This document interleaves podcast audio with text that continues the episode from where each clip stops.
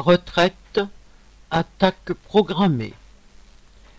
Repousser l'âge de départ à la retraite à 65, 66 ou 67 ans, telle est la proposition d'Édouard Philippe dans une interview au magazine Challenge du 28 septembre.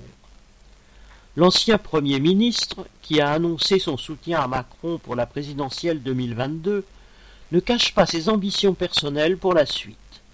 Et il cherche avant tout à faire parler de lui à quelques jours du lancement de son propre parti politique.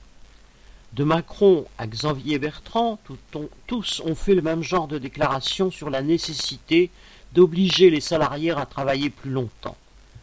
Quel que soit le futur vainqueur de la compétition présidentielle, la bourgeoisie exigera de lui qu'il mène une telle réforme, comme l'a encore rappelé le dirigeant du MEDEF, qui s'est prononcé, lui, pour un départ à la retraite repoussé à 64 ans.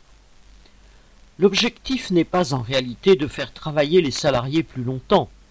La moitié de ceux qui atteignent l'âge de la retraite sont sans travail, soit pour des raisons de santé, soit parce qu'à partir de 50 ans, on devient trop vieux et pas assez rentable aux yeux des patrons.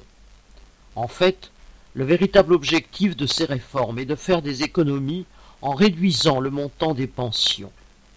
Autrement dit, tous ces réformateurs proclamés se préparent à appauvrir encore davantage les travailleurs les plus âgés pour pouvoir continuer d'arroser le patronat de toutes sortes de subventions.